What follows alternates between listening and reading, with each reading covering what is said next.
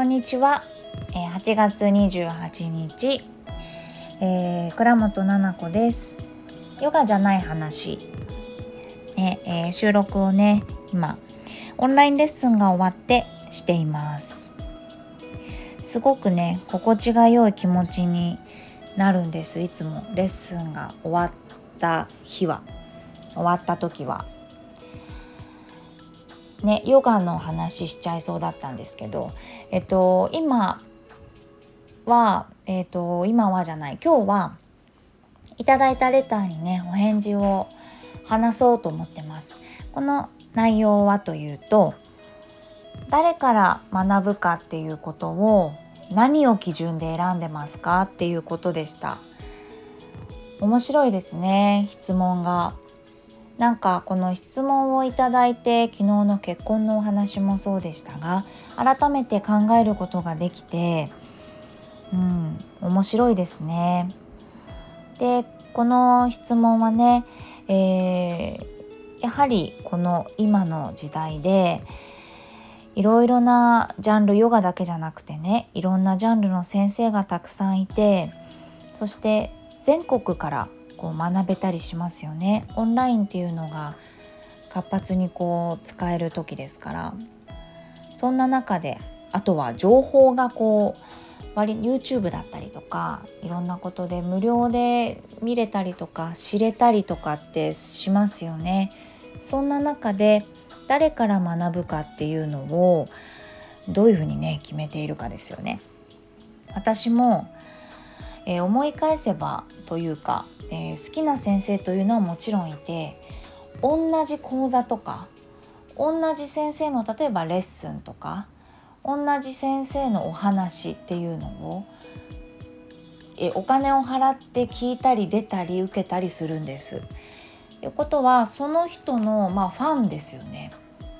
うん、誰から学ぶかを選んでる時にきっと基準になっていることを上げていくとすると1、うん、好きであることまずね好きであるっていうこと。2番その人の思いが強くて姿勢が素晴らしい。その伝える姿勢っていうのがすごくいい。で3番目がうん生活とか、まあ、どんな生活してんのかなっていうところも共感できる。ところですね。うん、この3つなのかなって思いました。まあ最初のね好きっていうのは、まあ、本当に簡単なことだけど直感でね好きだなっていう風に感じる先生ですね。でまあこの好きが何で好きなのかなって考えた時に出てくるのが2番目情報量とかじゃなくて姿勢なんですよね。どういう姿勢で教えてくれるのかとかまたそれがその方の強い思いっていうのが背景にあったりしますよね。うん、あとはねこの方がこういうふうにどうなって受ける人に対してねどういうふうになってもらいたいんだっていう強い思いとかあとは自分はこういうことを広めて教えていきたいんだっていうのを私の使命ですっていうふうに思ってくれてるような先生ってやっぱりすごく、あの誠意を持って接してくれるし熱い思いを受けれて情報だけを手に取れる本とかと違ってやっぱり心が動かされるんですよね。そういう先生好きですね。うん、でその3番目がね生活の仕方とかどういうふうに暮らしているのかなとか、まあ、価値観とかもそうでしょうけど考え方とか、うん、なんかその人を作っているもの普段っていうのが自分と似ていたりとかまたは共感できたりとか素晴らしいなってそこにもやっぱり思えた方が先生として立ってもらう時にいいんだなっていうのを気づいたことがあったんですよね昔。健康のことを学んでた時になんかちょっと特定されちゃうとあのー、ちょっと良くないからざっくり健康な健康のことについて学んでいた時にあのー、その先生がね週に1回ぐらい会う会ってたと思うんだけど目が合わない日と目が合う日があったりとかあとはお肌の調子がすごいいい時悪い時とかもう声が低い時主音がね変わるんですよ。出す音が。低い時高い時とかいろいろなんです。目が泳いでいる時とか、まあ、違うこときっと考えているんだろうなって思う時とか。いろんな先生がいるので良い悪いではなくですよ。もちろんその先生が教えてくださってることって特殊なその健康法なんです特殊というか専門性か。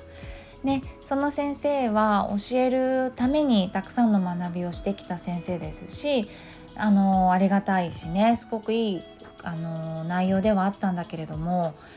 私が取ってたメモっていうのが あの見てみると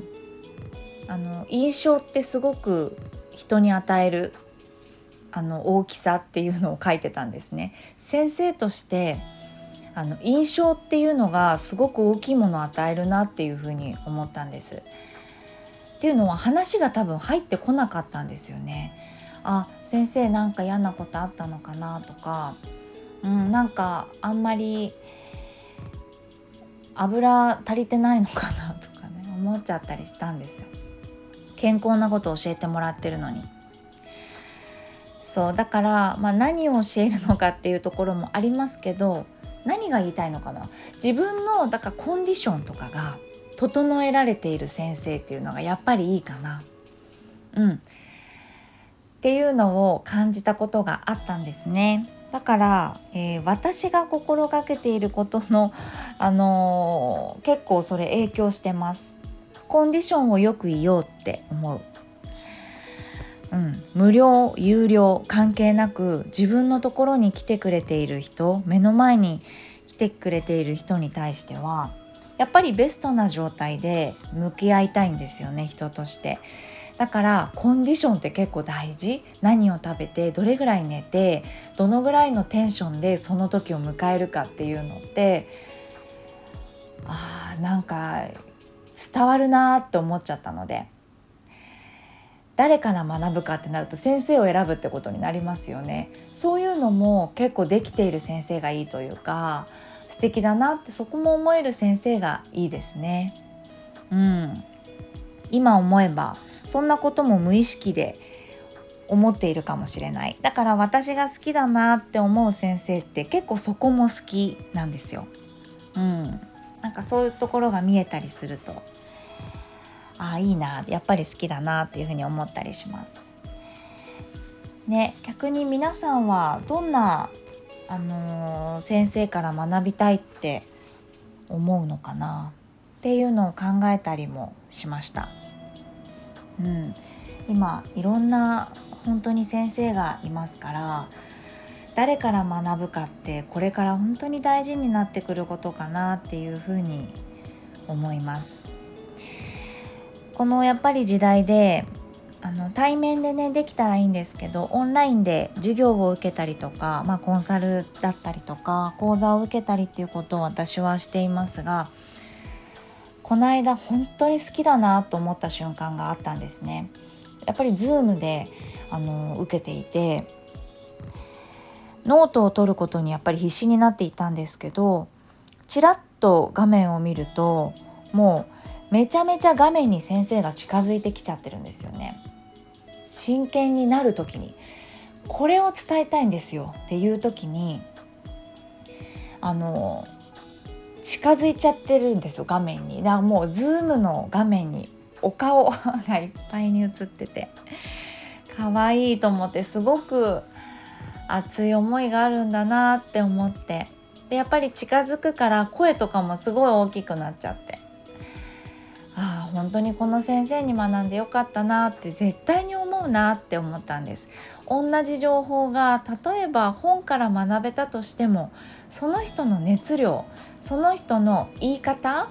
一つの言い方でも心に響く言い方をしてくれる先生っていうのも好きですね。綺麗事とかがすごく私は嫌いなのでなんかリアルにいや分かってるけど無理じゃんみたいなことってありますよね。そういうところまで